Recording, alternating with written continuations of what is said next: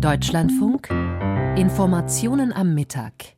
Und wir beginnen mit dem Blick auf den Ukraine-Konflikt. Die ukrainischen Streitkräfte haben nach eigenen Angaben an der Front im Osten des Landes in den vergangenen Tagen mehr als 140 russische Angriffe abgewehrt. In Bachmut wird besonders hart gekämpft. Es ist nicht ganz klar, wer hier die Oberhand hat. Unser Osteuropa-Experte Florian Kellermann beobachtet das für uns. Herr Kellermann, warum will der ukrainische Präsident Zelensky Bachmut unbedingt halten? Ja, er sagt, dass diese Schlacht für die Ukraine positiv verlaufe. Und was er damit meint, ist, dass dass die russische Armee und die russischen Einheiten so viele Soldaten kostet, der Angriff in Bachmut, dass sich das letztendlich gut für die Ukraine auswirken wird.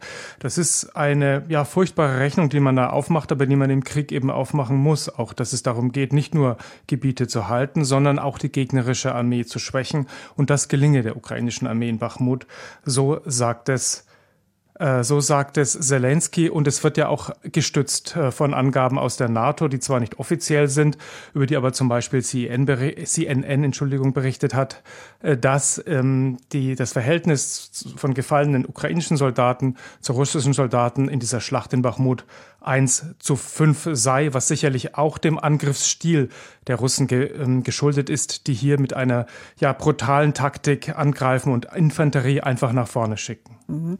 Britische Geheimdienste sagen, es gibt ja diese Spannungen zwischen der russischen Regierung und der russischen Privatarmee Wagner und das sei eigentlich ein Zeichen dafür, dass es ganz schön schwer aktuell mit der russischen Offensive ist und dass die russische Offensive eigentlich über zu wenig Soldaten, zu wenig Munition verfügt. Wie schätzen das ein? Ja, die Munitionsprobleme sind da und über die wurde auch schon berichtet und es gibt auch Meldungen von der Front, dass sie existieren. Das ist das eine, was diese ja, was dieses Auftreten von Prigozhin, dem Chef von Wagner, zeigt in den vergangenen Tagen. Das andere, was es zeigt, dass Russland auch gewisse politische Probleme hat in diesem Krieg. Äh, Prigozhin hat ja gewarnt, wenn wir keine Munition bekommen, also diese Söldnertruppe Wagner, die ihm gehört, die er anleitet, dann kann die Front zusammenbrechen und nicht nur in Bachmut, sondern im ganzen Donetsbecken. Und er hat dann sogar gesagt, das könne bis dahin führen, dass Russland die Krim verliert. Das ist ja nicht nur eine Drohung, gegenüber Moskau. Das ist so die schlimmste Drohung, die man eigentlich aussprechen kann, denn die Krim zu verlieren, das wäre also die ultimative Niederlage für Putin. Insofern scheint es so zu sein, dass Prigozhin mit seiner Söldnertruppe tatsächlich hier irgendwie mit dem Rücken zur Wand steht und man ihn beseitigen will oder zumindest an den Rand drängen will in Russland.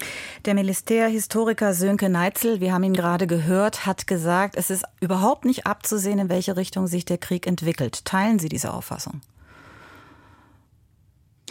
Ja, ich teile diese Auffassung, wobei ähm, das Momentum sich auf die Seite der Ukraine bewegen könnte, wie der Militärhistoriker auch ge gesagt hat.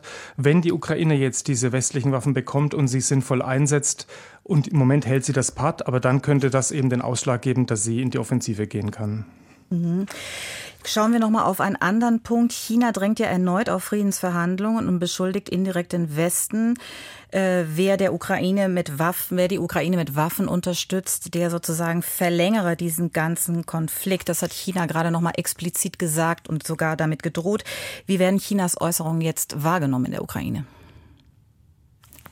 Ja, der Außenminister, der neue chinesische Zingan, hat das äh, Qin Gan, so kann man den auch aussprechen, hat das gesagt, dass das ein kritischer Moment sei im Krieg, ähm, äh, dass jetzt so bald wie möglich diese Verhandlungen stattfinden sollten. Es gibt dazu keine äh, offizielle Aussage der ukrainischen Führung dazu. Ich nehme an, wenn sie kommt, wird Präsident Zelensky das Gleiche sagen wie schon zur chinesischen Friedensinitiative insgesamt. Gut, dass sich China damit beschäftigt. Schlecht, dass nicht klar formuliert ist, dass Russland sich zurückziehen muss aus der Ukraine. Insgesamt mhm. denke ich, dass es so bewertet wird. Gut, wenn China hier Alarm schlägt, das zeigt, weil China ja eher auf der Seite Russlands ist, dass Russland Probleme hat.